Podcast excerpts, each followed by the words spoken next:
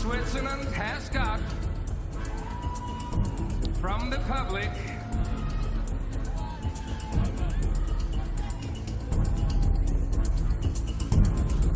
one hundred and sixty-five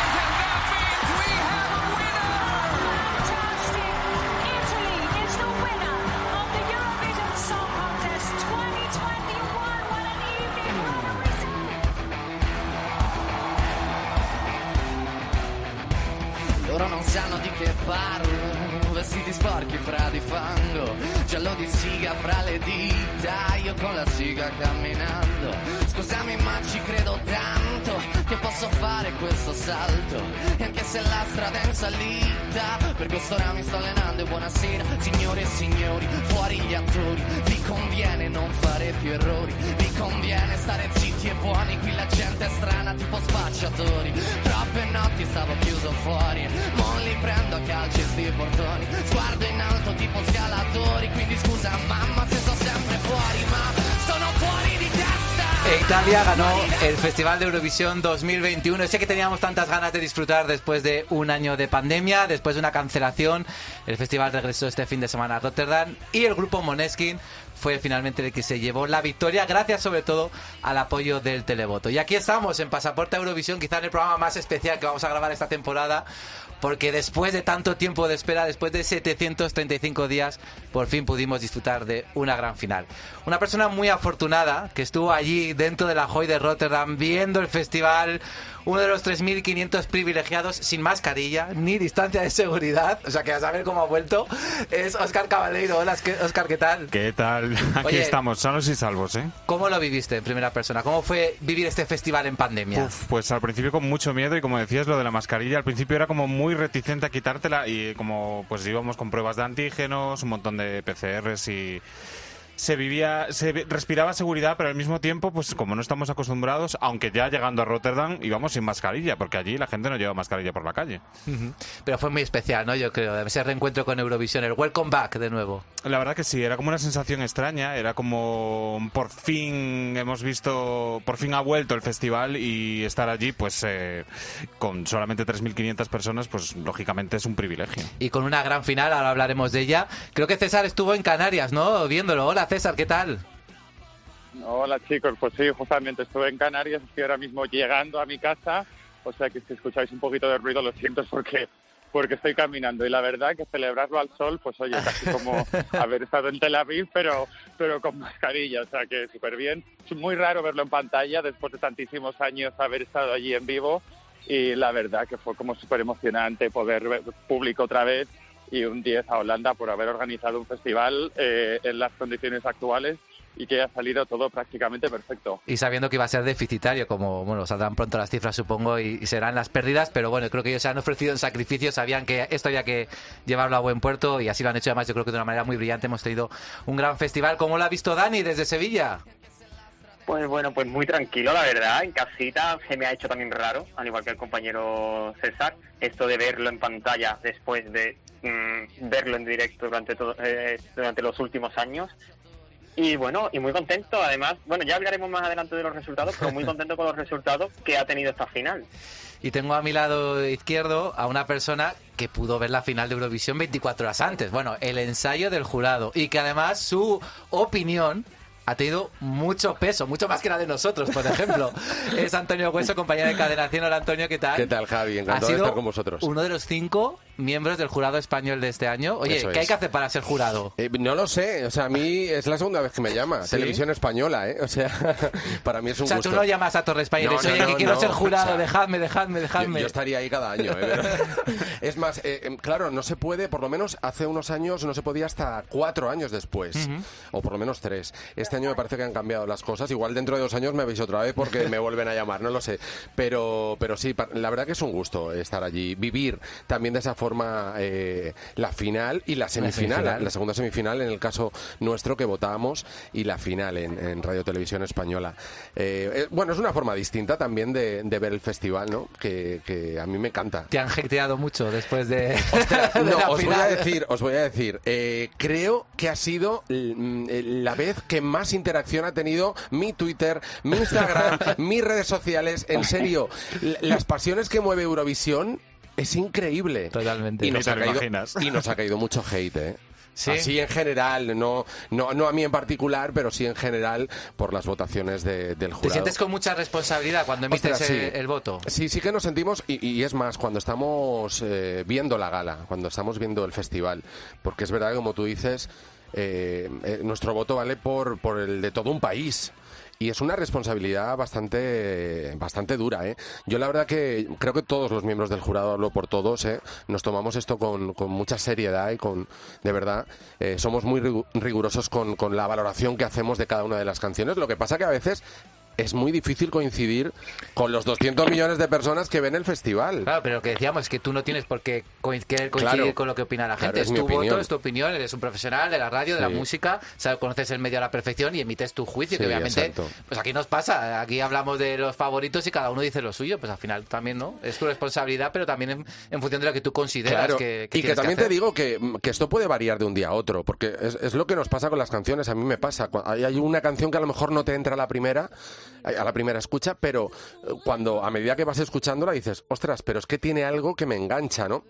Yo creo que también es un poco relativo y, y esa es la historia, ¿no? Pero bueno, también es lo bonito de todo esto, ¿no? Yo creo que al final, y me encanta que haya, eh, que el público también pueda votar y que dé la vuelta a la tortilla, porque de esa forma también eh, yo creo que lo vemos de una forma más emocionante, ¿no? Y es democrático. Claro, al final ahí se puso, por ejemplo, la opinión de- del televoto más de forma masiva. Y yo no hateo a ellos, ¿eh? Cuidado. Oye, no vamos a desvelar cuáles son tus puntos exactamente, porque en la web de Eurovisión solamente sale lo- lo- la votación de los cinco. Sí. Pero bueno, hubo mucho amor a Francia, que fue la favorita, aunque ahí coincidió con el público español, porque también le dio el 12 el televoto. Sí. Y luego Suiza, que fue la, la segunda. Sí. ¿Eran las mejores canciones, según tu opinión? Bueno, yo no sé si eran las mejores canciones. Yo creo que yo me dejo llevar un poco. eh, obviamente valoramos eh, la voz, valoramos el artista, la interpretación, la melodía, la puesta en escena. Pero yo me dejo también llevar un poco por el pelómetro, esto de, de la Sí. piel de gallina, de las canciones que te pongan la piel de gallina. Y es verdad que en esta edición ha habido varias, entre ellas la de Francia, Suiza, ha habido varias. Y yo creo que eran las, las dos que que más sonaban como ganadoras ¿no? en, en este festival. No solamente por parte del, del jurado, sino también por parte del público. ¿no? Es lo que se, se vivía un poquito ¿no? En, en- en, no sé, en redes, en, en las apuestas y todo eso. A Italia la dejasteis la 13. Bueno, a ver. como- pero a ver, cuéntanos. No, no, no. ¿Cómo se vivió la actuación de Italia ahí con Nerea? Pues y- fíjate, fíjate, lo vivimos muy guay y creo que todos coincidimos en que era algo novedoso, distinto. Pero bueno, mm, pero bueno, igual, igual no la veíamos como ganadora, no lo sé. eh, en, en nuestra cabeza no, no estaba porque la ocupaban otras canciones. Pero es verdad que en el momento vimos salir al escenario a, a la banda italiana. eh, Yo creo que todos, todos dijimos, ostras, tiene algo, engancha. Hay algo que, que- que te, te atrapa un poquito, ¿no? Te, te llama la atención que mires a la pantalla. Pero bueno, no sé. La verdad que fue, para mí fue un poquito sorpresa, ¿eh? Bueno, es verdad que yo creo que es un ganador que ha polarizado mucho, primero porque hablamos de un género como el rock, que, Claro. oye, no nos engañemos, ha ganado dos veces el Festival Exacto. de Eurovisión con Lordi, y Lordi. por tanto, yo creo que todos conocemos a gente que ha dicho, uff, qué horror la canción ganadora, Ujú. porque es un género Sí. que, que- y incluso mucha gente no, no piensa que vamos a escuchar en Eurovisión y que desde luego no creen que vaya a ganar. Sí, sí, no, desde luego, ¿eh? O sea, ya te digo que para todos fue un poquito sorpresa. Yo cuando lo estaba viendo en casa el sábado dije, ostras, no me lo puedo creer. O sea, no, digo que, de verdad, o sea, creo que entre todos coincidimos que era una canción distinta y a veces también hay que premiar un poco eso, ¿no? Eh, estamos acostumbrados a escuchar o a ver lo mismo cada año y cuando llega una canción que sorprende y que te cambia un poco los esquemas, pues bueno, está también muy bien, ¿eh? Y oye, y me parece genial que el público haya cambiado esa votación, ¿no? Oye, cuéntanos, ¿cómo, cómo se hace la votación? Vosotros estáis en una habitación, ¿no? Entiendo, Sí. con una tele. Sí, una pantalla enorme. Estáis ahí, bueno, estáis supongo con algo de distancia y tal, ahí viendo, no sé si os dan comida. Ahí, o ahí- Eh, nos dan cenita, sí. La cenita, bueno, Poquito, pues, es que claro. la- es que estamos la- toda la la tarde. fi- la final son, bueno, las actuaciones son dos horas, claro. Cuidado, es que estamos toda la tarde en televisión española, Claro, tarde claro. noche y hasta que no nos dicen, pues ya os podéis ir. Y ahí pues tenéis claro. un papelito, ¿no? Y vais poniendo Sí, vuestras favoritas Sí, en el es. orden de preferencia. Claro, vamos viendo la- las actuaciones y cada uno pues va poniendo lo que y cree ahí habláis, conveniente. por ejemplo, comentáis o Eh, es más... Es, es más algo de, de cada uno, individual. Eh, obviamente, claro, puedes comentar la Sí, oh, qué actuación. bonito, claro, ¿verdad? no, no- no estamos mudos, ¿sabes? Pero realmente yo creo que cada uno lo valora desde su punto de vista y desde su experiencia y su profesionalidad. Y vosotros os vais sabiendo cómo habéis puntuado o eso ya lo descubrís al día siguiente? Exacto. A ver, eh, lo descubrimos después. Es que esto, es, esto llama mucho la atención, pero es así. Es, es un poquito emocionante por eso. Porque realmente no sabemos lo que, ha- lo que hemos votado entre todos hasta que no lo vemos. Mira, es curioso porque, fíjate, nosotros, no sé si esto lo sabe la gente, pero nosotros votamos un día antes. En el jury, en el jury Claro, final. exacto, en, en el ensayo general, ¿no? Y, y los presentadores, la gala tiene que realizarse como si fuera de verdad la gala del propio, la propia final de, Eurovisión. Y es muy curioso porque, eh, claro, nosotros terminamos de votar, seguimos viendo la gala porque ellos tienen que probarlo todo, incluso las votaciones. Nieves Álvarez también graba eh, o hace su intervención con, eh, con las votaciones ficticias de- del jurado español. Y claro, eh, ese día es que ganó España. Es verdad. Es que estábamos ¿Ah, sí? flipando. Sí, sí, sí, porque sí. yo hice una captura a la pantalla. a la- digo, es que esto lo subo yo mañana y triunfamos. Porque no es verdad, ganó España y fue algo como muy llamativo. Porque di- dijimos, ostras, ojalá quedemos así, ¿no? En esa posición. Eh, bueno, cuando no sabíamos que íbamos a ganar del todo, ¿no? Pero iba en una posición muy buena y era algo que nos llamó mucho la atención porque... Ahora no te hablo como, como miembro de un jurado de, de Eurovisión, sino como crítico musical, como Ujú. periodista. ¿Qué te pareció a ti la, actua- la candidatura de Blas Cantó? ¿En qué fallamos para en el puesto 24? Mira, yo creo que Blas le conozco de hace muchísimo, he compartido con él muchos momentos eh, de, de trabajo en Cadena 100, hicimos una gira de, de cercas, creo que le, le conozco bastante bien. Eh, y es un artista muy completo en todos los sentidos. Es un tío que se entrega mm, de principio a fin. Creo que él ha demostrado eh, su valía. Eh, a, mí, me encanta la voz que tiene, esos registros que tiene, esa calidad vocal que tiene. Yo creo que pocos artistas pueden hacer lo que hizo Blas el pasado sábado en Eurovisión. Y, y creo que no se merecía esos seis puntos que nos trajimos para, para España. Incluyendo ese cero del televoto que dolió muchísimo. Dolió ¿eh? muchísimo, dolió muchísimo porque es verdad que, eh, vale, el jurado no, no puede entender a lo mejor, mm, eh, te puedo comprar que no pueda entender un poco la canción, pero que, que nadie de- del, del jurado popular eh, nos, de- nos diera ningún voto, yo creo que eso también a Blas eh, le, ha, le ha tenido que doler un poquito. Y con todo el conocimiento que tienes de la música, llevamos 6-7 años, ¿no? Que no pasamos del puesto 20. Sí. ¿Qué falla en España? No lo sé. Porque no es una cosa circunstancial de un año, sino que llevamos ya muchos. Quizá yo creo que vamos siempre como por detrás de lo que va triunfando Nos en, falta el, en el festival. transgresores, porque por ejemplo vemos que este Quizá. año hay candidaturas muy, muy diferentes, ¿no? Italia, Islandia, que la estamos escuchando ahora de fondo, Ucrania, Sí. que son candidaturas muy rompedoras, que igual luego se Sí. puede salir mal también, Exacto, ¿no? ¿eh? Yo creo que Pero hemos que se están premiando esa- ese atrevimiento. Creo que hemos probado un poco de todo ¿eh? en, en España y no funciona del todo bien, sobre todo como tú dices, de, de unos años aquí no salimos de- de- del puesto 20 para abajo, o sea, es, increíble. Eh, Claro, es que si supiéramos cuál es la clave del éxito, lo haríamos todos los años y todos los países además, ¿no? Yo creo que es difícil en, en la música acertar con algo que pueda funcionar. Yo creo que a lo mejor deberíamos, y esto es una opinión mía personal, vamos, que vale pues lo que vale, o sea, ahí lo dejo, ¿eh? Pero bueno, creo que a lo mejor deberíamos mm, tener en cuenta también qué es la música, cuáles son los artistas que no solo triunfan aquí en España, sino que también tienen una proyección eh, internacional que gusta en, otros países, ¿no? Y quizás, mm, digo yo, que podríamos también probar un poco por ese sonido, por, ese ritmo, por ese tipo de música, por ese estilo. No sé, por decir alguna, por dar alguna idea, ¿eh? Hombre, lo que está claro es que algo tenemos que cambiar, porque si no Desde estamos luego. abonados a, a los últimos puestos. Desde Oye, te voy a echar a los leones. Verás. Ucrania la 25, la última del jurado español. ¿Pero cómo puede ser? ¿La última seguro? Sí, sí, la 25, la 25. Que luego, por cierto, el televoto le dio 6 puntos, o sea que estaba muy bien. Seis puntos, claro. Es una canción muy inaccesible. Yo, por ejemplo, mi compañera Mati, que tú la conoces muy bien, Sí. me ha dicho que eso era una canción del diablo. Que eso. es verdad que la primera invocarlo. escucha puede impactar mucho, ¿no? Sí. Negativamente incluso. Pero también No. tiene una energía, uff, brutal. Desde luego, sobre todo en la mitad de la canción al final. O sea, la energía que tiene es increíble. Bueno, chicos, no lo sé, no lo sé. No me pongas una pista y no hablemos directamente de votos. que Pero no ¿qué- puedo pero ¿Qué te hablar. parece también, por ejemplo, ese cero a Reino Unido o a Alemania? Joder, también eh, eh, vemos como el, el Big Five de repente ha tenido datos, eh, resultados muy buenos con Francia e Italia y luego las otras tres Sí, hundidas. exacto. Fíjate que yo con, con Reino Unido no es una canción que me disgustara. ¿eh? Es una canción muy Para radiable, nada. que lo hemos comentado Sí, sí. muchas veces. Es una canción, atención, muy radiable, muy perfecta para la época que viene.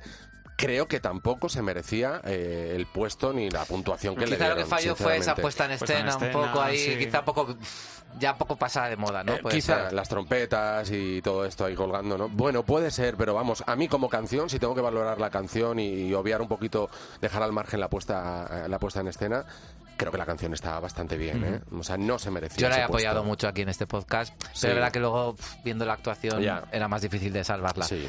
Y ya para terminar, oye, Venga. eh, y ya te echamos de aquí. Vamos a hablar los que los que no votamos en esto de Eurovisión. Eh, entre Chipre, San Marino, ¿qué canción crees que puede pegar fuerte este verano? Si llega alguna de ellas. ¿Qué, qué canción tú ves así como Hay que muchas. suene en cadena 100, por ejemplo? Pues mira, hay, hay muchas, ¿eh? Eh, Por ejemplo, Chipre, Chipre creo que tiene opciones. Creo que tiene opciones, además. Eh, fíjate, discoteque que creo que era, que era que era una un canción em, que suena muy bien. Tampoco salió muy. Dos muy puntitos disteis. Claro. Novena. Ah, bueno. Bien. Ni tan mal, bien, ¿no? bien. Ni tan Ya dices como diciendo. Claro, es que ya os tengo un miedo. Digo, a ver si ahora el hate es, es vuestro. No, no, no, sí, muy Es bien, broma, muy bien. Dos puntitos está bien. Claro, pues Discoteque eh, es una de las canciones que también creo que tiene su, pu- su punto, ¿eh? Mm. Pero Chipre, por ejemplo, Malta incluso, también me, era una canción que a mí me, me provocaba bastante. Destiny, sí, que Y- era de las favoritas cuando, Claro. cuando empezaron los ensayos. Y yo creo que también son canciones que, que pueden dar mucho juego, de las que me vienen así a la mente ahora, o por lo menos que se me han quedado guardadas. ¿eh? Islandia también os gustó mucho, por lo que veo aquí. Claro. Bueno, Islandia a, a mí me parecía muy divertido. Eh, el, el grupito de... Yo los comparaba con, con, con el grupo de Glee. De, de- Sí, es verdad, es verdad. un poquito, ¿no? Ese rollo, ¿no? De- y a mí me gustó mucho la canción. Me parece que quizá no, no es de las que entran a la primera, pero que una vez que ya la escuchas varias veces le, le tomas cariño, ¿eh? Le tomas cariño.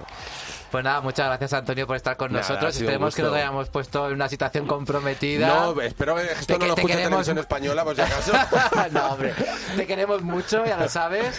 No, a sí. un punto no estamos de acuerdo, pero no pasa nada. Pero es que es lo bonito Exacto, de la sí, diversidad sí. de opinión, Pero si Dios pa- mío. si nos pasa cuando estamos reunidos entre amigos Sí. las canciones que, que nos pegamos ahí, pero ¿cómo puedes poner a Alemania la primera o la última? O sea, que es normal. Y eso es también la riqueza de Eurovisión, Claro. claro. porque si todos pensáramos lo mismo, los puntos también lo tendrían los mismos. O sea, Claro. que- Oye, y me- me- sí que quería decir algo, aclarar algo que dije, me preguntaron en televisión, en Telecinco, y, y luego, claro, ahí hablas mucho y luego sacan cositas, mm, no digo que tergiversen ni mucho menos, pero que es verdad que yo creo que me, me expresé mal, porque hablando de la, de la actuación de Blas, yo dije que quizá no habíamos empatizado con el sentimiento que él quería transmitir, de lo de la pérdida de su abuela y demás. No me refería a España, que lo tenemos más que asimilado, obviamente. Conocemos perfectamente por qué situación está pasando Blas y qué es lo que quería eh, lanzar, el mensaje que quería dejar con, con esa canción. Me refería, obviamente, a los países. Y es que tienes toda la razón, Claro, es que creo que ha sido nuestro talón de Aquiles. Claro, exacto. Entonces me refería a eso, no, no a Blas, ni que yo no empatizase con Blas. Obviamente creo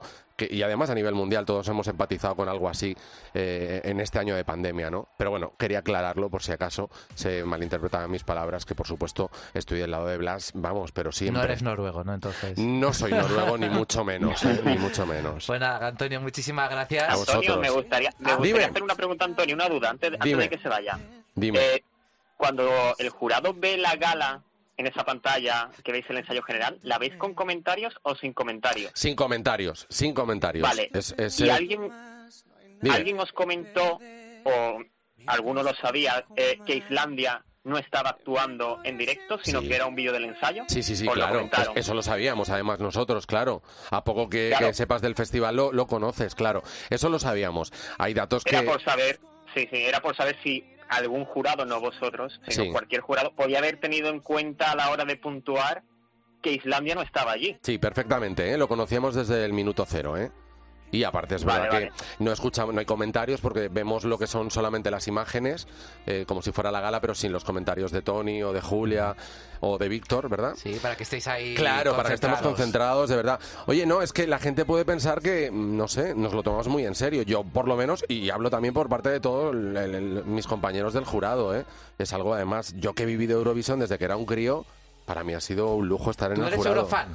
Eh, O sea, no me considero eurofan porque, claro, ¿Te ser eurofan, Eurovisión? claro, ser eurofan es una categoría superior, eh, Pero cuidado. tampoco, pero tampoco es ser talifán, ¿eh? Como- Claro, Efectivamente, claro, como había un, comentario por ahí en, en Twitter, ahí defendiendo un poquito al jurado, que claro, nos han dado tanta cera, yo diciendo, Dios mío. Pero es que, repito, yo creo que si eres jurado, a ver, otra cosa es que tú seas jurado porque eres, yo qué sé, pasas por, la, ca- por, por toda España, pues eso no, pero si estás ahí, Claro. tú tienes una, en el mundo de cadena 100, en la Sí. música, hoy tienes tu propio criterio, pero como nos pasa Sí. a todos, y luego ahí está. sí, luego- O sea, pero obviamente, pues entiendo que incluso Italia queda decimotercera en el jurado español, es que no es una canción accesible para Claro, todo el mundo, ¿no? claro. Y a partir de ahí, claro, luego ya tampoco la suerte también que tengan los países de que justo esos estilos, esos gustos casen con la gente que está Exacto, votando. Exacto, bueno. totalmente de acuerdo. Pues nada, Antonio, mira, aquí te paso mi currículum, vas a ser a Torre España y el año que viene, a ver si... O sea, aquí- que no quieres ir a Italia, ¿no? El año que viene. Ay, es verdad, no, que tendría que estar...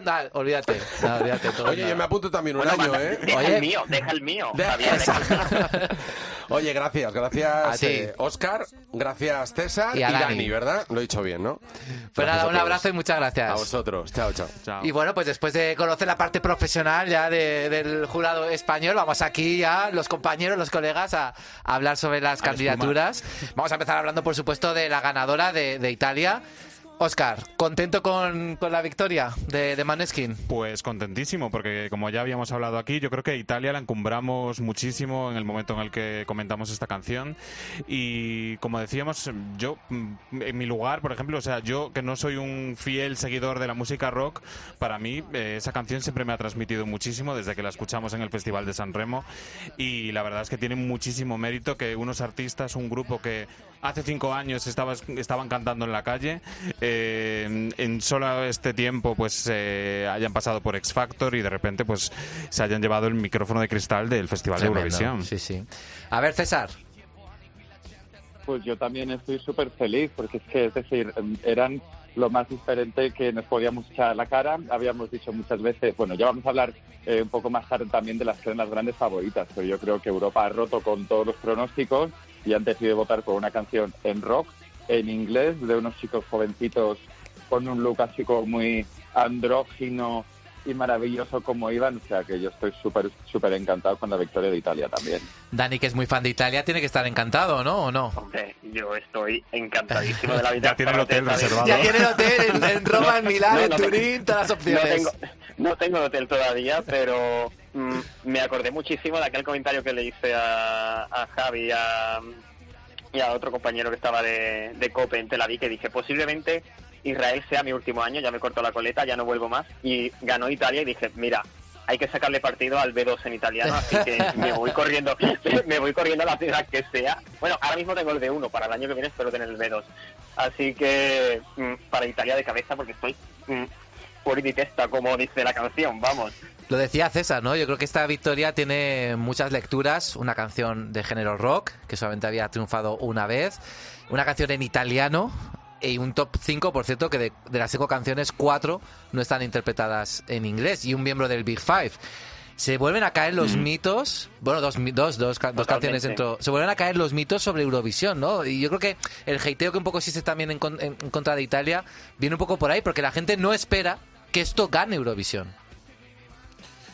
Sí, quizás, eh, a ver, eh, lo mismo que pasaba con Finlandia, que al final pues eh, quedó súper bien y era una canción que, que no es un, un tipo de canción que la gente se espera para Eurovisión, pero ahí está también top 6. Eh, no podemos decir que nos tienen manía, que a España no nos votan, porque somos parte del Big Five, pues porque ahí tenemos a dos países del Big Five en el top 1 y 2, pero porque se lo han trabajado muchísimo a lo largo de, de estos años. César, Dani. Eh. Yo pienso que, bueno, estoy deseoso de que las votaciones de este año sean un poco un cambio de ciclo. Es decir, hemos visto que las canciones que han quedado en los puestos más altos con el, con el televoto, básicamente, son canciones muy originales y son canciones muy auténticas. Yo creo que ojalá cambiemos un poco esa manera un poco tan fría y tan sueca que todo tiene que estar medido al milímetro y que los países pues intenten apostar y arriesgar un poquito más por artistas y por géneros diferentes. O sea que yo eh, estoy encantado, súper, súper feliz eh, y no puedo decir nada más que, qué bien que Italia, qué bien Francia, qué bien todos los países, qué bien Ucrania y que ah, ya, ya será también de que en España por fin ha- hagan algo, aunque yo creo que estamos todos un poco como que, que no va a suceder, pero, pero que muy bien. Dani, Y ¿algo estaba más? aquí mirando la lista, sí, estaba aquí mirando la lista de canciones y me llama la atención que casualmente España, si no me equivoco, si no sé si me salto alguna, creo que España es la única canción que de las que, mm, a ver cómo mm, digo esto, en el top 10 han caído todas las canciones que eh, cantaban en su lengua materna, excepto la de España. Es decir, que se ha roto también un mito de que las canciones que no están en inglés no triunfan. España es la única, porque mira, está Italia, Francia, Suiza, Ucrania, eh, Rusia.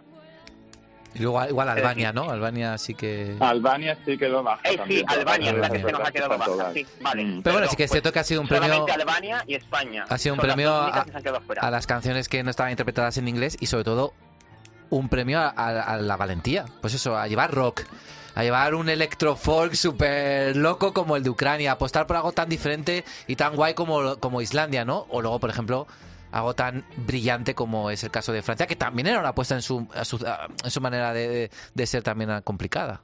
Sí, artistas carismáticos sobre todo, porque o grupos carismáticos. No quiero decir tampoco que Blas Cantó no sea carismático y lo es y mucho, pero a lo mejor en el campo balada pues había otras canciones como Francia y como Suiza que mm, ganaban pues mm, por, mm, por muy lejos, vamos, en puesta en escena, eh, en general. Entonces al final eh, es verdad que yo por ejemplo cuando se eligió, cuando Televisión Española anunció que Blas Cantó era el, el cantante, a mí me parecía el intérprete ideal en ese momento pero es que tenemos que tener en cuenta que es que lo más importante es la canción, da igual el idioma. Eh, está claro que sí, tiene que saber cantar y hacerlo bien, pero es que mm, tiene que ser una puesta en escena que esté eh, programada ante la acción. Por ejemplo, Francia, o sea, no cambió nada en su puesta en escena desde que ganó la preselección, porque ya era redonda, ya era un 10. Entonces, eh, hay que trabajar más en eso e intentar hacerlo desde el principio. Y que para- esto no es una cosa de dinero, porque en una entrevista con EFE, Ana María Bordas dijo que, bueno, que es que las puestas en escena son caras. ¿Qué, qué de caro tiene la, la puesta en escena de Francia? Que es un foco a sus No, espaldas pues, y ya está. eh, mm, cámaras y ya está. O sea, es que no. Y un, y un traje de Christian Dior, que a lo mejor era lo más caro. Bueno, eso probablemente, pero, pero claro, que me refiero es que, que evidentemente yo creo que lo hemos hablado fallos. Bueno, luego hablaremos de España, quiero primero hablar de las ganadoras, pero sí que es verdad que creo que obviamente hay muchos fallos en lo que se refiere a la candidatura española. No es precisamente el intérprete, yo creo que llevamos una de las mejores voces de este festival, pero es que no solo vivimos de voces, hay muchos candidatos que se han quedado en semifinales este año y cantaban muy bien, por ejemplo Eslovenia o Macedonia. Pero es que no te puedes permitir solo ir a Eurovisión garanti- garantizándote la voz, ¿no? Salvo que tengas algo muy especial como es el ejemplo de Bárbara Pravi. Pero es que Bárbara Pravi tiene además una canción súper rotunda. César, ¿a ti qué te pareció Francia? ¿La veías ganadora después de la votación del jurado? Porque ahí iba segunda, Suiza era primera, pero claro, todos pensábamos que luego Francia podía ser la que finalmente se llevara el gato al agua. Eh, no, no la veía ganadora. Yo creo que os comenté en algún programa anterior que yo después de mm, el año y pico que hemos vivido y todo, todo lo que nos ha sucedido con el tema coronavirus, yo siempre pensaba que el público y la gente iba a votar por algo un poco más rompedor y un poco más divertido, porque mm, lo hemos pasado tan mal que yo creo que una canción como Francia eh, no iba a ser la más votada. Mm, Desde luego que la interpretación de Bárbara Pravi fue de 10, o sea, es que es no se le puede poner ni un pero ni una falta. Y es además lo que estáis comentando, que no hace falta ni tener un gimmick, ni algo gigante, ni que en la actuación pasa algo especial. O sea, lo único que te hace falta es un poquito de brillo en los ojos como tenía ella, eh, expresar todo a través de la pantalla como lo estaba haciendo, cantar tan tan bien e ir con una canción en la que tú, en la que tú creas. Entonces, eh, me parece que el segundo puesto es súper merecido, eh, pero lo digo ya por quinta vez en lo que vamos de programa, mucho más feliz con la victoria de Italia. Es que además eh, Bárbara Pravi quedó segunda en el jurado y tercera en el televoto, que es, por ejemplo, lo que consiguió Duncan Lawrence el año pasado, solo que a la inversa. Quiero decir que es que lo, lo tuvo ahí, es que fueron nada, veintipico puntos, puntos, de sí. diferencia. Para que 25 Italia puntos, sí. arrasó. Pero es verdad que es una demostración de nuevo de que si se hacen las cosas bien, es que da igual. Aquí pensamos, la idea es, es que no nos quiere, nos da. Es que, ¿dónde estaba Francia? Es que Sí, hace unos años estaba en, el mismo, en el- la misma posición que, estaba, que está España ahora mismo. O sea, con un montón de bottoms, eh, 20, y ¿qué hicieron? Pues hicieron un En cambio. 2016 cambió en la cosa, con cambiaron, Amir. Eso es. Claro. Y a partir de ahí, pues todo fue eh, ir recogiendo todo lo que íbamos sembrando. O sea, es que cada canción iba mejor. ¿qué le pareció a, Bueno, incluso pensar un poco, Sí, pensar sí. un poco también en el año pasado la canción que iban a presentar, que era una balada de Thomas Grissom y John Ludwig, eh, hubiera sido un auténtico bottom. O sea, Sí, que sí. no hay que perder la esperanza porque se han conseguido dar la vuelta en menos de 12 meses, aunque ya venían con canciones muy buenas. España también lo puede conseguir. Ahí la pandemia les vino bien, eh, la verdad, hay que decirlo. A España no. España no. Eh, ¿Qué te pareció Francia, Dani? Pues mira, encantado, maravillado. Yo, vamos, lo voy a decir ya, yo voté por Italia y por Francia, fueron los dos SMS que, que mandé, así que estoy contentísimo de que están primera y segunda. Yo veía a Francia ganadora, es decir, hasta el último momento yo pensaba que cuando vi que Italia estaba la cuarta en el jurado, dije, uff, como Francia esté segunda o tercera, eh, se coloca la primera. Pero claro, ya después vimos la lluvia de votos que recibió Italia en el televoto, que le sacó como 50 puntos al segundo y se puso primera. Pero bueno, que a lo que iba, que Francia el año pasado se podía haber dado la torta por haber seguido el camino de voy a pensar en lo que le guste a los demás. Y enviaron a, un artista como Tom Leaf, que es un artista buenísimo, con una canción que si escucháis a este artista en Spotify o en cualquier plataforma, veréis que no, no encaja, no encaja. Le intentaron ahí meter mm, una canción que no es su estilo y eso se hubiese dado la torta. Este año han apostado por un, por elegir a un artista siendo ella con su sello propio, eh, su estilo. Y ahí está, segunda. Y enhorabuena a Francia y que lo que se siembra se recoge y lo mismo que Italia ha ido sembrando una línea ascendente en los últimos años y este año por fin se la ha llevado. Ojo porque Francia lo puede hacer en esta década. Sí. Y yo creo que una resurrección que también hay que tener muy en cuenta es la de Suiza, que era un país que también estaba perdidísimo, que muchas veces ni siquiera llegaba a la final. Sí. En 2019 fueron cuartos y este año terceros, ganando incluso el jurado. ¿Qué te parece a ti la actuación de John Steers? Porque ahí sí que la puesta en escena generó más controversia. Algunos sí. todos pensábamos que iba a casi a replicar lo que hizo Duncan, Duncan Lawrence. Lawrence, sí. Y también apostó por algo diferente, pero ahí, por ejemplo, entre la delegación española que estuvimos allí, bueno, entre, los periodistas españoles que estuvimos allí, hubo opiniones encontradas. Algunos nos parecían una apuesta muy guay, muy diferente a lo que pe- pensábamos, y otros creían que un poco perdía la esencia de la canción. ¿Cómo lo vio Oscar? Pues yo opino todo lo contrario. Desde el primer momento en el que lo vi, pues me atrapó más, porque a mí Suiza, como dije en el programa anterior, se me había ido desinflando un poquito y, y la verdad es que al llegar a los ensayos, pues me sorprendió mm, para bien. Eh, mucha gente sí, eh, de manera controversa, o sea, decía pues como que ¿qué es esto? O sea, de repente se pone a bailar, eh, de repente aparece con esa estructura. Yo creo que fue una vuelta de tuerca muy inteligente y por parte de la escenógrafa Sasha Jean Baptiste, que al final parece que sigue teniendo esa tecla que por otra parte pues el escenógrafo de España y de tantos otros países no consiguió. Bueno, perdóname, el escenógrafo, el Marvin Dietman, esto como se llame, en fin, es que ni, un- ni un top 10, ¿eh? Bulgaria se quedó ahí en el 11. en el 11, sí. Y Chipre, que era que pensamos que podía quedar muy bien, tampoco pasó. O sea, que, que luego también creo que es un problema. Que no sé por qué tenemos que ir fuera cuando tenemos gente que puede perfectamente aportar ideas para una escenografía de España. Pero bueno, luego hablamos de ello. César, ¿qué te pareció Suiza? Pues yo estoy bastante de acuerdo con Oscar. Yo también me esperaba que iba a ser una cosa como muy tranquilita, el piano, etcétera, eh, que es lo que siempre habíamos comentado de la canción.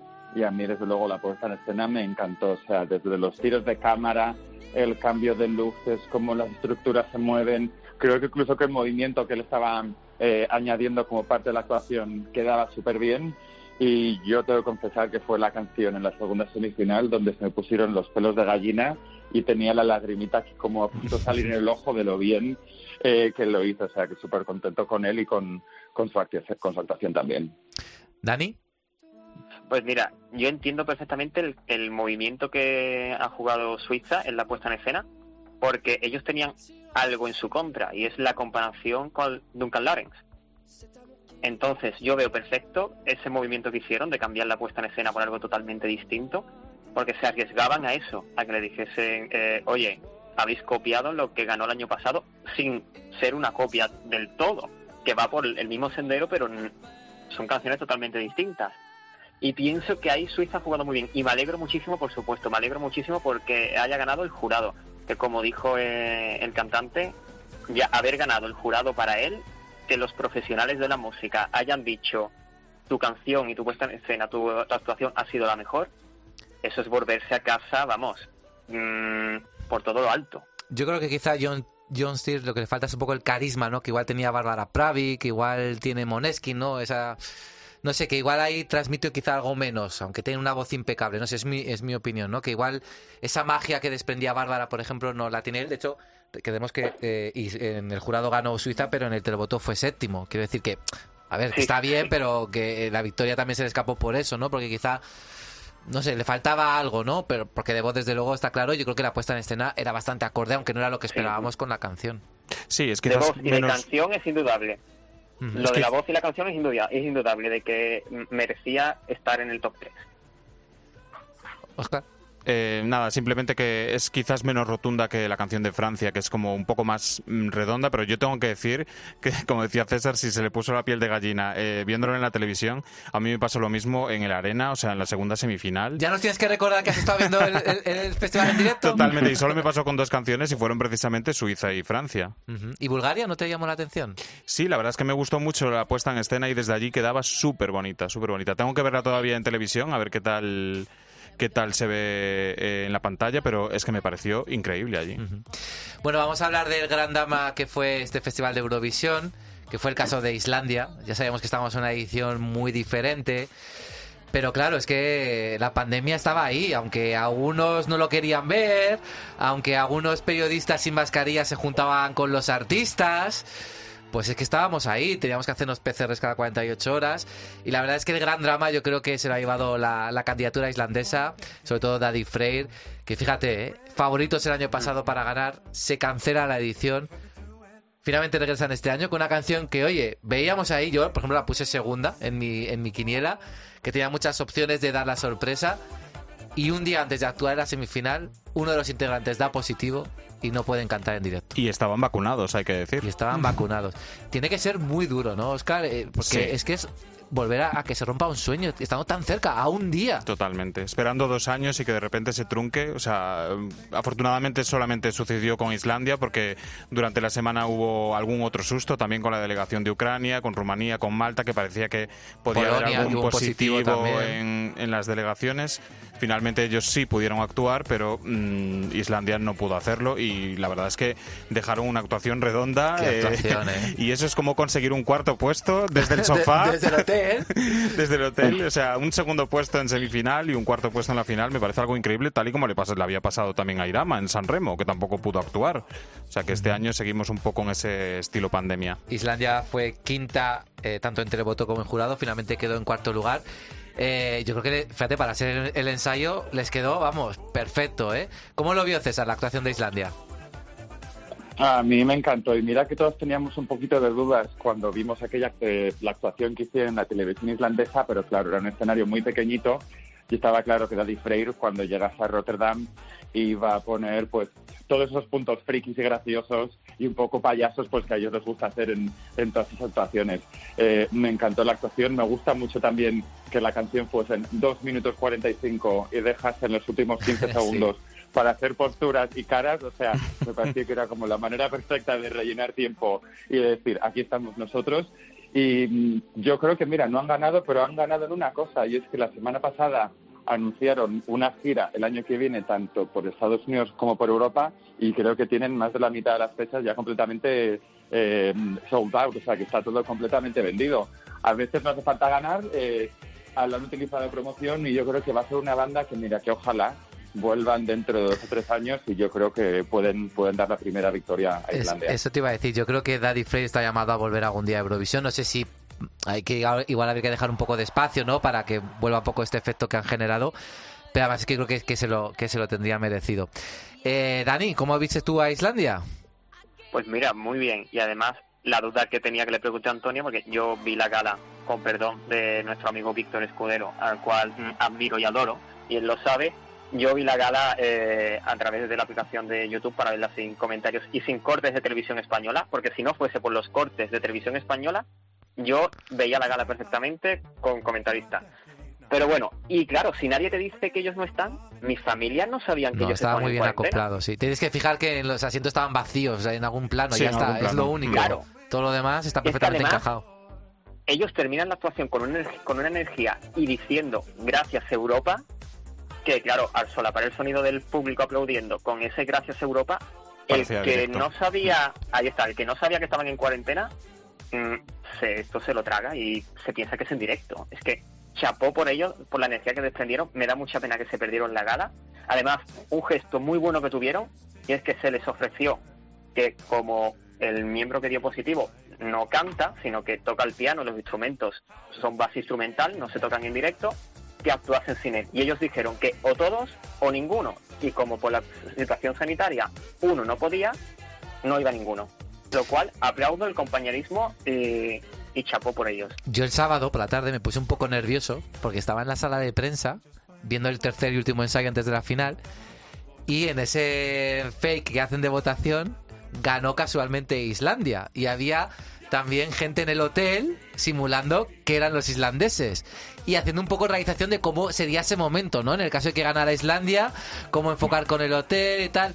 Y yo te juro que dije, madre mía, madre mía, que esta noche gana Islandia. Digo, porque esto no puede ser casualidad. Yo de verdad pienso que no fue casualidad, que yo pienso que estaba hecho pues para bueno ver qué podía pasar y, y es verdad que luego pues bueno quedaron quintos en el jurado era muy difícil pensar que luego podían finalmente ganar pero que yo creo que ahí la televisión irlandesa dijo bueno vamos a, a prever esto por si acaso pero yo me puse un poquito nervioso cuando vi que, que- que en ese ensayo se estaba cocinando eso porque pensaba que podían ganar y para mí era una de las apuestas ganadoras de la noche Y además porque si llegaban a ganar, eh, nadie les hubiera dado el triunfo, ¿no? Porque se quedó, se, quedó, se quedó ahí el micrófono en, Sí, sí, en el se quedaría ensayo. volando el micrófono. y entonces a- acercaban la cámara, se veía el micrófono y de fondo la pantalla con la actuación. O sea, que tremendo. Eso iba a decir, iba a decir, digo, nosotros, esto es secreto mm, en nuestro grupo de WhatsApp que tenemos de los colaboradores, cuando salió el positivo de Duncan, broveábamos con esto diciendo, como gana Islandia, ni está Islandia para recoger el premio, ni está Duncan para dar el premio. ¿Qué Mm. van a hacer? ¿Van a dejar el premio ahí en el escenario y todo el mundo a su casa a acostarse? Broveábamos con esto. Pues sí. Pero y, bueno, y no- luego nos hemos librado de esta situación surrealista. La que no pasó a la final fue la australiana Montaigne, que también participó con una actuación grabada. Es verdad que en su caso diferente porque no el ensayo no fue en el, en el Ahoy. No sé si eso le pudo influir para, para que no fuera una de las eh, elegidas para la final. Yo creo que también ha tenido que ser duro para ella afrontar dos años de, de representación australiana a Eurovisión y luego no poder llegar allí tampoco. Se notaban muchísimo las entrevistas eh, previas que hacía durante las dos Estaba semanas. destrozada. Porque sí, eh, en todas aparecía pues como... mm, Una como, no sé, sí, sí, eh, daba muchísimas entrevistas y, y todo el mundo, es verdad que la hacía partícipe de todo, como para que pudiera vivir la atmósfera que se vivía del festival, pero ella sabía que no, no era lo mismo y la verdad es que hasta en algún momento pues se puso a llorar en alguna entrevista. El alemán Jendrik fue muy bonito porque le hizo un montaje Sí, haciendo sí. como que ella estaba eso en la Sí, sala en de prensa, en el ensayo. Fue tremendo, ¿no? Pero bueno, la primera vez que Australia se queda fuera de la final. Luego haremos un repaso a las semifinales rápido. Pero ahora quiero que Chechu suba un poco esta canción.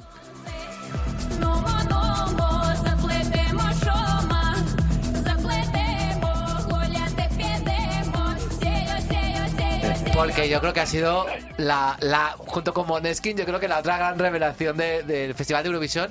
Ya decíamos que Ucrania podía conseguir una buena posición con esta apuesta, pero que han conseguido un quinto lugar, Oscar. Sí, la verdad es que eh, otra vez voy a hacer, eh, voy a decir que estaba dentro de la arena, porque con esta canción la verdad es que se venía abajo totalmente. Solamente ocurría con cuatro canciones más o menos, dos de ellas eran Holanda y Grecia, pero porque los artistas eran holandeses, y las otras dos pues eran Francia y Ucrania, un poco con Italia también, pero sobre todo Ucrania. Es que todo el mundo se ponía a saltar, a bailar, o sea, es que era algo increíble, era también de, de pelos de punta, y la verdad es que, como había dicho en otro programa, eh, próximamente tengo que hacer ese análisis para ver de dónde surgen estos, estos sonidos que, que también podríamos llevar nosotros, a lo mejor con algún artista del norte, algún gallego, algún asturiano, porque hay grupos que realmente hacen este estilo de música y no, no queremos copiarles para ser el, el segundo plato como somos la mayoría de las veces, pero a lo mejor sí podríamos, sí podríamos arriesgar un poco más con algún tipo de artista un poco más original. ¿Cómo vio César el éxito ucraniano de Govey? Súper feliz y súper contento porque esta es una de las canciones que, que más me gustaban y me daba un poco de miedo que al ser tan diferente y sobre todo también porque ella cuando actúa, como tiene esa cara tan seria, aunque luego tiene pinta de ser súper divertida, como que la gente no le fuese a coger el punto. Pero es que luego, si, o sea, en cuanto acabó la, la semifinal, si veáis en YouTube, era la canción prácticamente que más visitas tenía. Ahora mismo está como en el top 5 de virales de Spotify a nivel global. O sea que estoy súper contento como que en- con esta canción que de repente pues haya explotado de la manera que ha explotado. Y me gusta mucho que este tipo de canciones pues poco a poco vayan cogiendo también protagonismo en Eurovisión y como está diciendo Oscar, pues oye, no copiando el estilo, pero si tenemos artistas un poquito diferentes que a lo mejor pueden producir temas que podríamos llevar así, pues yo creo que habría que darles también un poquito, un poquito de cabida. Ujú. Y de los éxitos a las decepciones, Dani, porque, por ejemplo, estamos escuchando El Diablo, que en la semifinal 1 arrasó en nuestras cabezas, porque luego tampoco quedó tan bien en la clasificación, quedó quinta. Pero yo la veía también ganando el televoto, ¿eh? Un fuego 2 ahí arrasando. Y luego se ha quedado en una posición muy discreta. Y Malta, que era favorita en las apuestas hasta el inicio de los ensayos, Hombre, bueno, quedó séptima. Eh, Destiny, que estuvo muy bien, pero quizá por debajo de las expectativas que teníamos, ¿no? Con respecto a YMK, que aquí ya decíamos de todas maneras que no la veíamos ganadora. Que te iba a comentar de Ucrania, que cuando analizamos las canciones lo dijimos. Dijimos, Ucrania va a ser una canción que para muchos va a ser ruido, por ejemplo, para el jurado español, Sí. y para otros va a ser un pelotazo. Y es que ha sido la segunda del televoto. Sí, Es que sí. ha sido la segunda del televoto, es que ha sacado más votos que Francia. Que bueno, que en el televoto además Finlandia ha quedado cuarta. Que quiere decir que el rock se ha metido en el top 5 del televoto. Que es, mm, me parece maravilloso, maravilloso, maravilloso, un montón, me ha encantado. Y, respecto y a de- Chipre ¿de y qué país estábamos? Eso te iba a decir. Eso te iba a decir, que ya se me había olvidado de quién estábamos hablando. Chipre, la esperaba en el top 10. Mira, eh, me, me sorprendió muchísimo porque además eh, ha quedado 16 y 15, si no me equivoco, en las tablas. Es decir, que no es que uno jurado la haya puesto muy baja, televoto muy alto, no es que está en la mitad de la tabla en los dos. Y yo esperaba que ella además que estuvo vocalmente bastante bien para... mm, no, no sé qué pudo pasar, si es que la gente la comparó mucho con Lady Gaga y salió perdiendo. Eh, no creo que el orden de actuación mm, influyese, como mucha gente ha dicho. Mm, no sé, no me esperaba el puesto tan bajo. Y respecto a Malta, mm, yo sigo viendo a Destiny como mm, futura ganadora de Eurovisión. Eh, creo que todavía no era su momento. Sabíamos que esa candidatura se iba a desinflar un poquito. Pero ojo, porque yo veo a, a Destiny volviendo dentro de unos años, mucho más madura, eh, aunque ya, ya tiene mucha madura y muchas tablas, y llevándose el micro de cristal mm, a su casa. Lo curioso es que Malta ganó la semifinal 1. Pre- Precisamente, por ejemplo, frente a Ucrania. ¿eh? Estuvo ahí en la Y primera luego en el televoto se quedó a mitad de tabla. Pues mira, te lo puedo decir porque lo tengo por aquí. 40 puntos de televoto tuvo en la final. Creo Eh, que quedó eh, entre Noruega y Chipre. Puede ser, puede ser. Eh, mira, no, mirando, lo quedó segunda sí. en el televoto y primera en el jurado en la semifinal. En la semifinal. En la semifinal. Y en la final estoy mirándola aquí y está la decimocuarta. Es que fíjate.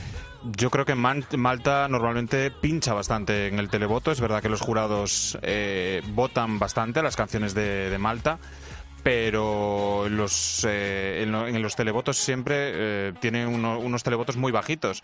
Entonces es verdad que no sé si ha podido influir a lo mejor que ha actuado de las primeras o qué, pero vamos, eh, tanto Malta como Chipre para mí son dos actuaciones eh, redondas y, y dignas de, de premios de música. Es que son casi actuaciones de, de invitado, ¿no? Más que de concursante. Entonces, eh, como dice Dani, yo creo que Destiny es muy joven todavía, tiene 18 años. En Malta tampoco es que haya tantísimas artistas, sí que hay muchas, pero, pero tampoco es tan grande el país como para... Y estoy seguro de que van a volver a apostar por ella en algún momento. Yo seguro que a a César seguro que le gustó el diablo y lo estaba bailando ahí en Gran Canaria como un loco. Eh, hemos bailado más en Loco Loco, tengo que deciros el diablo. Pero con Ha pelucas. sido, vamos, o sea, ese ha sido el, el auténtico hit de la semana. Eh, estáis un poco comentando qué es lo que ha podido pasar. Pues yo creo que, mira, que es una cosa muy sencilla. Es que no había una cantante con cuatro bailarines. Que en la final, al final, al final había como siete, ocho. Y yo creo que todo ese voto un poco de la música pop o de la diva en el sentido más tradicional de Eurovisión, al final se ha repartido un poquito también entre ellas. Malta a mí me parece que este año ha hecho un poco lo que se puede llamar coloquialmente un Suecia, que es decir, queda súper bien con el jurado, es una actuación como muy perfecta, algo sa- sacado perfectamente del Melody Festivalen, pero yo creo que incluso la frescura la juventud que tiene, que tiene Destiny como que no se notaba más en la actuación, que estaba como todo tan cuadriculado y como todo tan hecho al milímetro que perdió un poquito esa, esa frescura que a lo mejor yo creo que le ha costado muchos puntos luego, luego a la hora de, de la final. Y Chipre, pues desde luego yo creo que, que también es un poquito lo mismo que pasó con Tanta, es decir, que es un auténtico temazo, pero el haber salido tan, tan pronto y de- con 26 canciones yo creo que al final se acaba olvidando un poquito la gente. Aún así este verano yo creo que la vamos a bailar tanto como el Loco Loco. Y además César dice que había eh, cantantes con cuatro bailarines, pero es que además había cuatro cantantes que llevaban vestidos plateados Sí. con el mismo corte Bueno, Y prácticamente. salían todas al principio. Ahí el orden de actuación estuvo muy fino. Oye, ¿y qué me decís de adrenalina? De Zenit. Bueno, bueno. Vaya, vaya cara cuando vio esos, Vaya semana que nos ha 12 dado. puntos, ¿no? ¿Cuánto le, le dieron? 13, en, 13 puntos. en el televoto. Yo sufrí mucho por ella.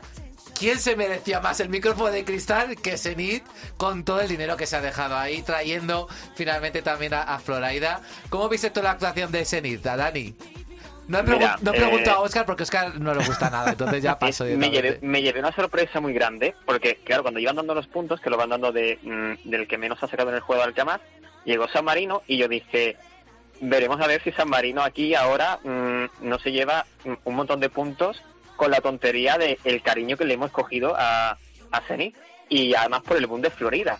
Y cuando dije 13 puntos, dije yo, ups, la carita de los dos era eh, un poema, eh, era peor que la... eh, Bueno, yo la- creo, yo creo el- que Floraida no sabía lo que estaba pasando. No sabía ni dónde Sí, estaba. un poquito. Eh, pero lo que te quiero decir, ¿recordáis ese momento en el que Duncan gana la carita del cantante de Suecia, cómo se quedó? sí. Pues yo creo que esto lo ha superado eh, con creces. Y me ha dado mucha pena porque mm, Zenith es una tía mm, fantástica, súper entregada al público eurofan. Ya hemos visto su tour que ha hecho por todas las canciones eh, históricas que han triunfado, incluyendo Bandido, esa versión tan mm, dos rombos que ha hecho de Bandido. Eh, y lo ha disfrutado tanto que me ha dado mucha pena que después el público le haya dado solamente 13 puntos, pero bueno, ya está. Se lleva el aplauso de la gente, el cariño y hasta el juego de mesa si Yo creo, yo creo que quiere. Zenit ya es la nueva Susi. Es ya, ya hay una nueva reina, hay una nueva reina Eurofan. Que Zenit ama a Destiny no sé, pero a Zenit la vamos a volver a ver en Eurovisión tarde o Seguro. temprano. a dúo con Valentina Moneta, a lo mejor. Y luego también se agradece, ¿no? Que desde un país tan diminuto como San Marino pongan esa ilusión, ¿no? Como ha pasado este año con la candidatura, al margen de, obviamente, todo lo económico que, que hay detrás. Y de momento ver, bueno, la contagia la, la ilusión también de, de ver a una candidatura tan potente, aunque luego finalmente no haya quedado en el resultado que esperábamos. la, la veremos en Eurovisión más que nada por estadística, porque tarde o temprano todos los artistas de San Marino han repetido Claro. y casualmente los que han repetido son los que han pasado a la final. Bueno, pero lo estuvo en tanto- 2011, o sea que ya, ya repetido. Claro, por eso te digo. Y cuando Valentina repitió en su tercera vez, eh, estuvo en la final. Y cuando Serhat mm, repitió, también estuvo en la final. San Marino, que caliente este chico, el Miquele, que vaya calentándole 2015, que le toca a él ahora. Y a ver, ¿a ti por qué no te gusta? O la rapera alemana del 2018 también puede repetir. También, sí. También. ¿Y a ti por qué no te gusta Adrenalina, Oscar? Yo te puedo decir que en mi vida había visto tantas banderas de San Marino juntas en un recinto. O sea, o, o estaba allí toda la población de San Marino, ¿Que es posible? que no lo creo, o todas las fans, todos los fans se compraron eh, banderas de San Marino para apoyar a Zenit. Eso es indudable, la verdad. Es que mm, no, no tengo nada en contra de Zenit, la verdad. Bueno, pues no se nota. Yo le desperté el día de la final con adrenalina. No es, y no es la canción mata. que yo escucho todos los días en mi casa y habiendo otras pues de ese estilo, pero En nuestro en- apartamento sí. En el de, el de Rotterdam. pues eh, serías tú, porque yo estaba en otra planta. Yo tengo una pregunta para Oscar, ya que ha estado allí en la final, porque hubo un momento en el que yo me pregunté, ¿están regalando banderas en la puerta del estadio? Porque, claro, se veía mucha gente con bandera de San Marino, también de otros países, que decía, si la gente no ha podido viajar tanto, ¿cómo es posible que haya tantas banderas de países Claro. más pequeños? Más Entonces no sabías si es que era público de Países Bajos que había llevado banderas de los países que apoyaban o que realmente estaban regalando eh, banderas en la puerta. Es verdad que en las semifinales sí que regalaban banderas de todos los países al entrar, eh, pero en la final yo al menos no las vi, o sea, banderas eh, pequeñitas, pero luego en la sí. final eh, no, no vi que regalasen nada, ninguna bandera de estas, pero sí que vi un montón de banderas de San Marino y entonces escuchaba a la gente y no eran de allí, quiero decir, pues había gentes eh, ingleses, eh, franceses y pues que apoyaban a la canción de Zenit, pues igual que otros llevábamos la bandera de Chipre y íbamos del diablo. Y tan feliz, ¿verdad? Claro. Eh, vamos a hacer un repaso de las semifinales. Eh, el gran shock ha sido que Croacia, Bueno. que fue novena en el dice Dani Bueno, que fue novena en el televoto y décima en el jurado, no pasó a la final. El shock tremendo porque todos contábamos que, que Albina iba a estar en, en la gran final. ¿Cómo lo viste tú, Dani? Pues mira, eh, bueno, y hay que decir que, claro, si la gente ve solamente, escucha solamente lo que dijimos en esa gala, los componentes de Pasaporte Eurovis- Eu- Eurovisión fuimos cambiando nuestra opinión cuando vimos los ensayos. Y yo eh, saqué a Israel de mi porra eh, mm, y yo tenía muy claro que iba a entrar Croacia sí o sí. Y al final, mira, entró Israel y echaron a Croacia y me dio mucha pena porque se quedó a cinco puntos y me dio mucha lástima, la verdad. Ah, bueno, y a Rumanía, saqué a Rumanía también y Bueno. se quedó fuera también. Pero sí, es que, es que sí, sí. los Pero era ensayos, lógico, los era ensayos lógico. de, Se lo buscó ella. de Rumanía, de Rosén, eran Sí. tremendos. Es Sí, más, sí. la actuación de la semifinal es casi creo que la mejor. Sí, sí, sí. Personalmente lo creo, ¿eh? Ya es decir. Eh, que ya es decir, pero a pesar de todo, Roxanne fue novena en el jurado en aquella semifinal. Eh, Sí, sí. César, ¿tú cómo, cómo- qué, qué sorpresas te viste en la primera semifinal? ¿Esperabas que pasara Bélgica? Eh, por ejemplo, en- eh, por el jurado se quedaban, por ejemplo, Azerbaiyán y Noruega fuera. ¿Cómo lo viste tú esa primera semifinal? Eh, bueno, en la primera semifinal ya sabíamos que era la semifinal de la muerte y que había 10 plazas y que había al menos 12 canciones que tenían bastantes posibilidades de, eh, de pasar. Yo la verdad es que am, viendo la semifinal sí también pensé que Croacia iba a clasificarse porque la verdad es que la actuación fue bastante redonda sin ser yo muy fan de la canción, pero mm, sobre todo lo que me pareció muy muy tremendo tengo que deciros es el desastre que fue Irlanda. O sea, no me Última. extraña que haya quedado última última porque no, No, hace fal- no hacía falta esa puesta de escena tan absurda y tan extraña para una canción y que es un poco lo mismo que pasó con Rumanía, es decir, cuando no tienen el, cuando no están convencidos de la canción, de repente intentan hacer unas puestas en escena tan absurdas y como tan fuera de lugar todo que al final quedaron fatal. Tengo que decir que yo os lo comenté además durante, durante la semifinal, que yo pensé que los jurados le habían dado 10 dieces y doces a Basil, porque vamos, esa actuación que era de mm, apertura de un musical, yo pensé que los jurados se iban a volver locos y el Última. pobrecito ha quedado también quinto. Última quedado- en el jurado, sí, sí. fatal. Sí, sí. Eh, y luego estaba Overfuni, que, que poco a poco fue creciendo, creciendo, y ya casi todo el mundo que dio por hecho que iba a clasificarse, lo hizo casi por los pelos, ¿eh? Lo hizo en, Y novena posición, por siete puntos de diferencia. Y te gustaba mucho Overfonic, ¿no, eh, Dani? Sí, yo estaba contentísimo. Yo celebré el paso de Bélgica, vamos, como si fuese mío. Así que contentísimo. Y respecto, ah, por cierto, sorpresas de la primera semifinal, y esto no lo digo para renovar mi puesto en Pasaporte Eurovisión temporada 2. Eh, además de Ucrania, que fue para mí mm, la reina de la primera semifinal, me sorprendió mucho Rusia y me gustó.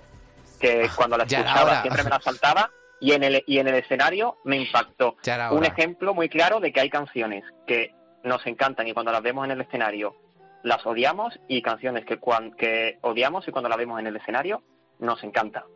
Sobre Bélgica querías decir algo, Oscar. No, simplemente yo, eh, para mí no era de mis canciones favoritas. Yo no la había pasado a la final en el momento en el que hicimos la. eh, hablamos de los temas de semifinal. Pero es verdad que la puesta en escena sí que era bastante elegante. eh, es un poquito tétrica como suele hacer Bélgica últimamente. No, no se ve así todo como mucho, con mucha claridad, pero sí era elegante. Y yo creo que sí que se mereció el pase a la final, aunque también estoy muy triste por Croacia, porque la verdad es que eh, me parecía una actuación redonda y yo creo que ella se lo merecía.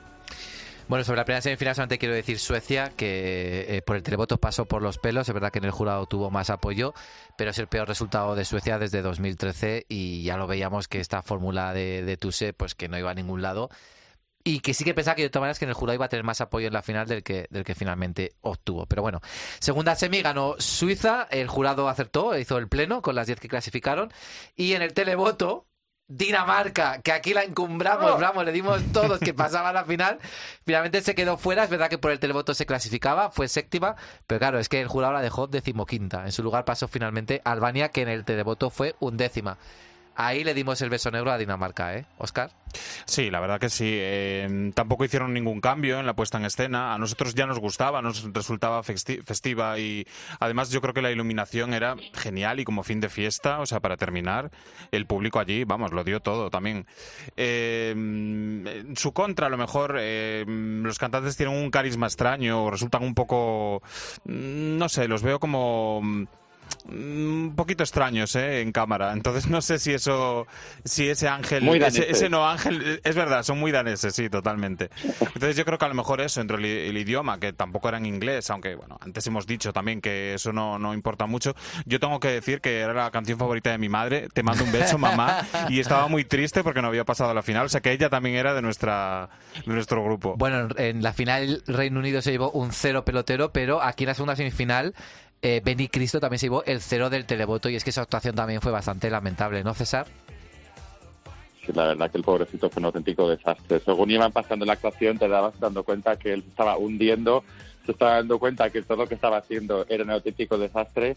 Así que, bueno, después de dos clasificaciones seguidas, como había tenido la República Checa, pues bueno, pues un cero del, del televoto. De esta semi, yo lo que quiero destacar, que es muy sospechoso, y yo creo que ya sabéis los tres de lo que voy a hablar, es lo tengo los aquí apuntado, resultados además. del televoto de Moldavia, que eso es una cosa bastante digna de, de analizar, que fue primera en ocho países. O sea, em, no lo entiendo muy bien, no sé si habrán hecho como hacía Azerbaiyán o como se supone que pasaban los 90 con algunos otros países, pero vamos, sobre todo después de ese, no se puede denominar grito, yo creo que se puede denominar, no sé, como cante hondo, Aullido. eh, aberración, eh, dolor personal de esos 15 minutos que yo lo estaba viendo con mis amigos y de repente fue a acabar, nos miramos todos y fue en plan de, hemos visto y escuchado lo que acabamos de vivir, qué suerte tenemos de poder, de poder haber vivido esto en directo, porque es ya parte de, de la historia de Eurovisión como el gallo de Manuel Navarro o cualquier otra cosa. Para mí eso fue el highlight de la segunda semifinal, fue muchísimo más floja, porque hay que decir que, madre mía, mm, se hizo un poquito más dura, y también el que me sorprendió un poco que no se clasificase fue Austria, porque fue una actuación Para mí fue una bastante sorpresa, redonda. sí. Sí, y de repente cuando ya empezó a clasificarse Moldavia y empezaba a saber que quedaban pocos puestos por, po- pocos países por por por, eh, por, por pasar a la final, eh, como que no lo iba a conseguir. Así que eso, esos fueron mis highlights. Y luego Portugal pasó. Claro, Oscar. claro que sí. Eh, ahí arrasando, Yo además. Ya pensaba que te la ibas a saltar. No, ¿eh? Yo quería no, hablar de no, Portugal, no. he venido Eh, aquí a hablar de Portugal. Porque no tenía ninguna confianza, ¿eh? Pero la verdad Ya. es que, Es que muy nadie, bien Portugal, nadie la duodécima. Es, eh, la verdad es que cuando empezaron los ensayos, pues todo el mundo empezó a hablar bien de Portugal y en las votaciones de prensa, pues eh, estaban los, en los puestos de cabeza, siempre de las más votadas. Eh, yo creo que en este, en este caso, por- con Portugal, eh, aún haciendo un poco la misma escenografía que tenían en Festival de Cansao, creo que al final lograron eh, crear un concepto que sí funcionó en ese caso y estaba muy bien reflejado en el escenario, que yo creo que es lo que le ha faltado a España. Dani, sobre la segunda semi, ¿algo que destacar? Sobre segunda semi, eh, comentario a hacer, que estoy un poquito decepcionado conmigo mismo, porque si recordamos el programa en el que habíamos la segunda semifinal, yo decía, uy, me encanta Portugal, celebraría una victoria de Portugal como si fuese mía, como si fuese mi país. Eh, y dije que no pasaban a la final, entonces me siento muy, decepciona- muy decepcionado de no haberlos, mm, de no haber confiado en ellos. y, pero tengo que decir que celebré la victoria, salté del sofá mm, como si fuese un gol del Betis, dije, toma, y, y lo celebré. Y muy contento porque en la final han quedado casi en el top 10. Muy contento. Bueno, eh, así el repaso de las dos Lo semi. que daríamos nosotros por 100 puntos del jurado en una Va- final. ¿eh? vamos, O sea, vamos. que- Es que no los hemos tenido Nunca nunca. las hemos tenido. O sea que, bueno, con Pastora que, que fuimos quintos del jurado, pero no sé cuántos puntos tuvimos. Y como No, luego, no pasamos. y como luego No pasamos se, de creo, se ¿no? dividía con el televoto, pues bueno. Eh, vamos a hablar de España, de ese gran dolor que tenemos en nuestros Chan. corazones. De Blas Cantó. para sentir tu voz acariciándome.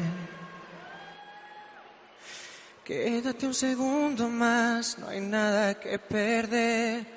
Mientras dibujo un mar de memorias en tu piel.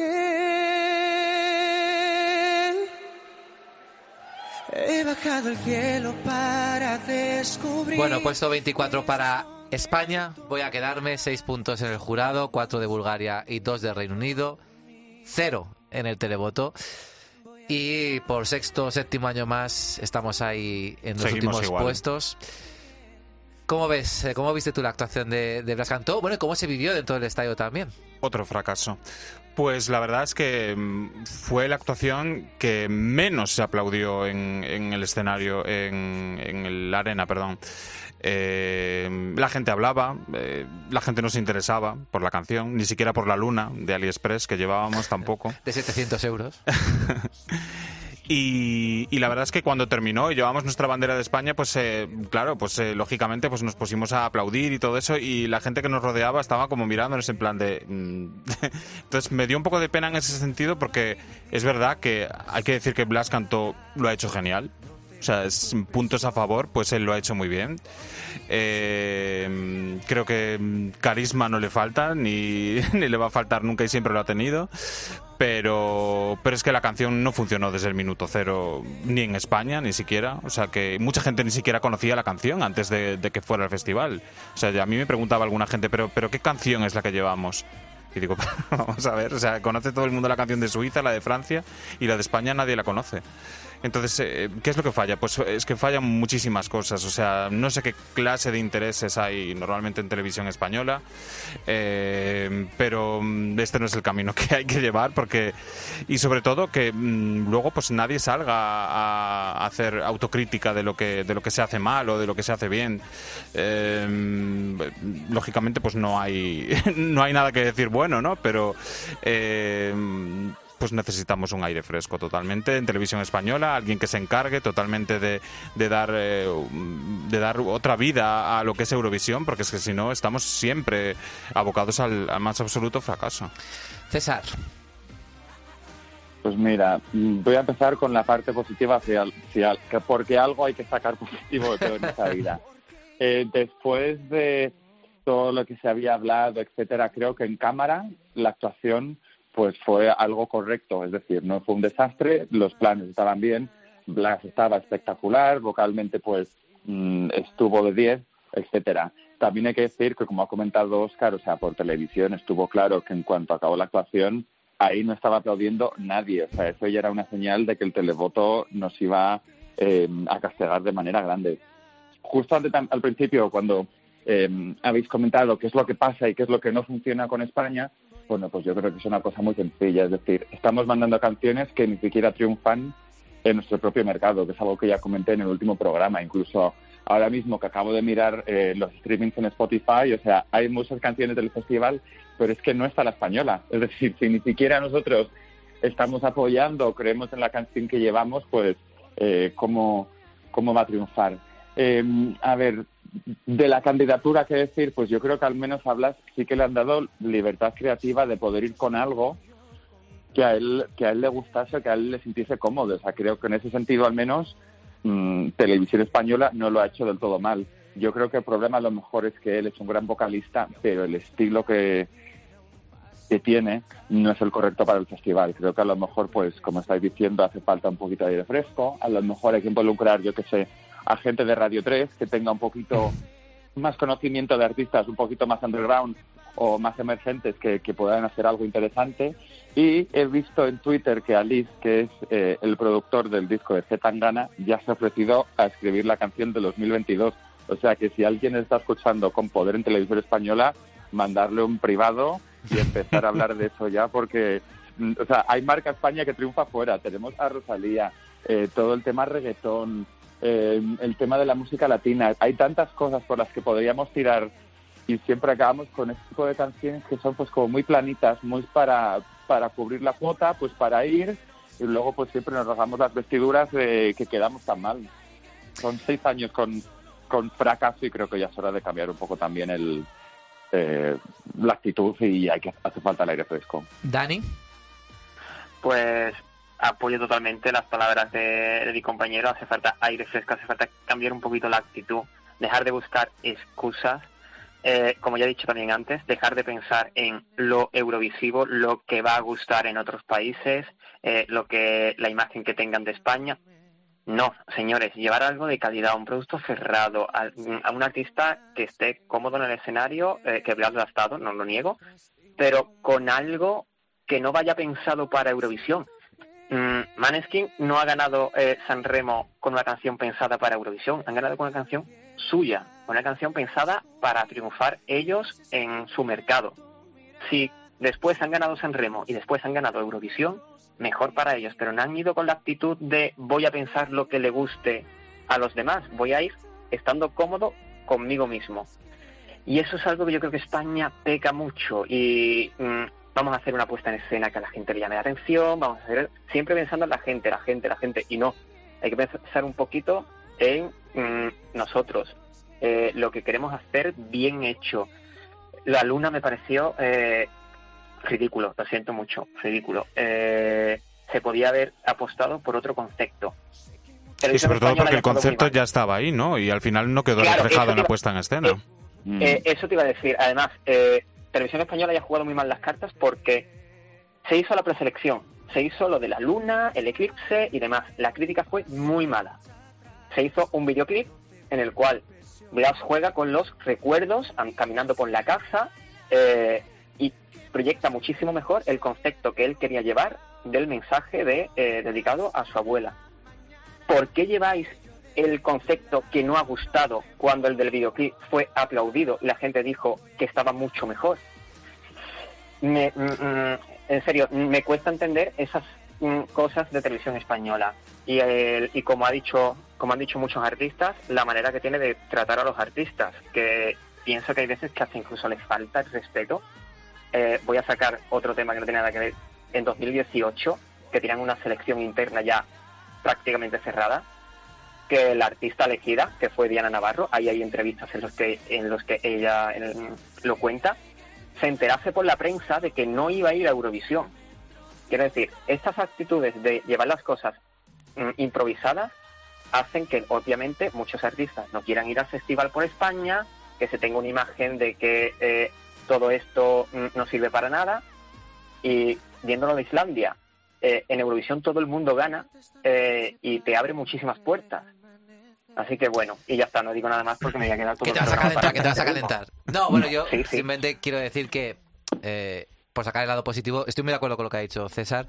Creo que hemos llevado la mejor realización y la mejor mm, el mejor trabajo técnico de la historia. Años, o sea, sí. además eh, el primer ensayo, eso ya estaba ahí, se cambiaron algunos detallitos y tal, pero el pack estaba cerrado, a diferencia de otros años que sufrimos, que hay que cambiar toda la realización, que hay que cambiar Los los, fondos. De repente eso ya estaba Mm. y funcionaba, estéticamente funcionaba. El problema era el mensaje. Pero bueno, por lo menos ahí en eso hemos avanzado, ¿no? Otra cosa es que luego estuviera, eso fuera un bonito envoltorio y dentro no hubiera nada, ¿no? Pero bueno, Bueno, y nos queda, nos queda por ver este sábado la actuación, La que se actuación grabó del backup, sí. del Esa- Rey, que esa- esa sí por que- si alguien, No, si pero- alguien no lo pero esa- este esa- sábado pero esa va a ser porque- la de la de la preselección prácticamente, ¿eh? ya te lo puedo adelantar. Claro. O sea, no va a haber una gran, un gran cambio, una gran diferencia. Si alguien no lo sabe, lo recordamos que el sábado se van a emitir, eh, seguramente creo que en el canal de YouTube de Sí, Eurovisión, presentado todas por las actuaciones que se grabaron en casa. Ahí también veremos qué países son los que más se lo han currado, mm, sabiendo que podían no ir al festival y los que lo han hecho sobre la marcha. Así que bueno, Pero bueno, con, con respecto a, a Blas Canto, al final también, yo bueno, yo no entendería que hoy no hubiera un comité de crisis en televisión española. Que a ver, obviamente el presidente del gobierno no tiene que hablar de esto, pero televisión española, que es su producto, si hoy no ha habido, no se han sentado el presidente, el nuevo presidente, y cuatro señores ahí para decir qué co- está pasando, pues yo creo que ahí hay un problema. Y como bien decía César, empezar a trabajar ya en 2022. Eh, con tiempo, hablando con, con la gente de la industria, que hay mucho talento, mucho talento y gente que querrá ir a Eurovisión, sobre todo si se lo vendes bien, claro. Si se lo vendes recordando que llevamos seis años sin salir del puesto 20. Pero sí que quería decir que Televisión Española tiene la responsabilidad prácticamente total de esto. Pero también Blas Canto, después sobre todo de la experiencia de Universo, él sabía que esta canción no tenía oportunidad. Y decidió ir con ella Por eso yo me refería antes a qué intereses Claro, hay. eh, quería ir con ella, que además lo sabemos, gente que le quiere o le, le tiene- se, lo, se lo dijeron de que esta canción no va a funcionar. no va a funcionar, que ya lo sabíamos y como bien dice eh, César, si esto no pasa un test de una radio, en España, ¿cómo va a funcionar en Europa? Es tiene que ser algo muy raro, ¿no? Para que eso funcione. Entonces al final Blas cantó, por un lado, ha sido valiente y ha ido con, con lo que es él, con lo que él siente y con lo que él se veía. De hecho, en la entrevista que tuvimos con Cadena 100 decía yo me veía con una balada en Eurovisión y con una balada he venido, ¿no? Y con un mensaje bonito detrás. Pero que no nos olvidemos también de que la responsabilidad final tampoco siempre es de televisión española, sino que ahí también hay un intérprete que él, junto con Leroy Sánchez, hizo la canción, él la produjo prácticamente, él introdujo los cambios que vimos entre la primera y la segunda versión. En fin, que él al final también es dueño de su producto, aunque luego no pueda hacer todo lo que a él le gustaría. Y la canción es un producto 100% suyo. Y creemos, todos estamos de acuerdo, que lo que ha fallado principalmente es la canción la en este caso, porque él, una vez más, ha demostrado que es un increíble cantante y que tiene mucho futuro por delante. Pero bueno, ojalá, ojalá esto sirva, y lo vamos diciendo todos los años, pero bueno, algún día acabará, ojalá día esto sea, esto sirva, además ahora hay Yo, nuevos aires eso- en Cuando todo- tengamos muchas canas y eso. Ojalá, hay nuevos Sí. aires en televisión española y ojalá Eurovisión de verdad sea un proyecto, porque si con seis años de- consecutivos de desastre lo ven cuatro millones de espectadores, a poco que un día le demos ilusión a la gente, eso va, eso, eso de repente va a volver a dispararse. César, rápidamente. Nada, que simplemente quería decir que pues, justamente eh, es que yo veo pequeños pasos, muy, muy pequeños, pero que lógicamente hace falta el giro brutal. Es decir, las realizaciones están mejorando, están empezando a confiar y a darse cuenta que es muy importante llevar una actuación cerrada. O sea, que desde luego creo que la delegación actual ahí lo ha hecho bien. Darle libertad al artista me parece que es lo correcto, más que obligarle a ir con una canción con la que no se sienta a gusto. Lo que pasa que yo creo que, es eso, que es, que es un tipo de artista, un tipo de canción que como ha quedado demostrado tanto por el televoto como por el jurado, ya no funciona. Es decir, a lo mejor en el 2003 sí, pero es que estamos en el 2021 y si pensamos en el 2022 la música que funciona en radios en streaming, no es esto. Entonces, que piensen a lo mejor más por eso en esos tipos de artistas y que les den también toda la libertad creativa del mundo. Bueno, nos tenemos que despedir ya. Eh, por cierto, eh, Iván Iñarra no está hoy, pero pues como puso a Alemania tercera en su porra, no, no se ha atrevido. Pero bueno, ya vendrá. No se ha atrevido Ya vendrá. Por eso no ha venido hoy. Claro, claro. Por eso no ha venido. Hombre, última reflexión, Oscar, de Eurovisión 2021. Pues simplemente eh, España, o sea, lo que tiene que hacer es eh, cambiar de equipo. O sea, si ellos no lo saben hacer, si no son lo suficientemente profesionales como para llevar a buen puerto esto, se están rodeando de otros profesionales. Eh, está Tony Aguilar, está Víctor Escudero, que trabajan en para televisión española. Uno sabe de música, otro sabe de Eurovisión. Tantos años que mm, y tanta experiencia que tienen, o sea, es que más cerca no lo tienen. O sea, es que es de Eurovisión 2001 que 2021 que decir pues eh, pues increíble. Por fin hemos podido disfrutar de este show. Holanda es un país eh, muy fan de Eurovisión y ha quedado demostrado. Eh, no tienen nada que envidiar a los suecos de técnicamente ha sido todo perfecto. Y nada pues eh, a poner la vista ya en Italia y a ver dónde se va a celebrar ya. César, Pues creo que estamos ante un cambio de ciclo, creo que vamos a estar ante unos próximos años en los que posiblemente se vaya a potenciar más, más la música en el idioma autóctono, mezclarla con cosas más contemporáneas y creo que por ahí es donde por donde va a ir el festival. Y que yo creo, tengo muchas esperanzas en Italia porque si os gusta San Remo, nuevamente el sonido, el sonido y la realización es espectacular, o sea que espero muy buenas cosas de ellos y desde aquí yo creo que hay que empezar una campaña ya para que Rafael Acarrá esté en el festival de 2022. y Laura Pausini me lo ha robado, me lo ha robado. Hay que, hay que tener a esa señora, a esta maravilla de mujer presentando, haciendo algo, porque si ella estuvo con Rodolfo Chicli 4 y se comió aquello, que menos que darla un homenaje después de 14 años y decirle, no, es más así que como, como lo viviste tú. Dani, Mira, que digo que me lo ha robado porque lo tenía aquí puesto en mi reflexión final. Es que estoy muy contento con este Festival de Eurovisión. De nuevo, ha vuelto por todo lo alto. Eh, chapó por los Países Bajos, que han hecho un festival eh, tremendamente bueno. Contentísimo, como ya se, se me veía al pie del que cojeaba cuando hablábamos de las canciones, de que cuatro canciones en su lengua oficial eh, hayan acabado en el top 5. Muy contento de que Portugal haya, haya quedado alta, de que Bulgaria, que yo la tenía segunda, haya quedado alta.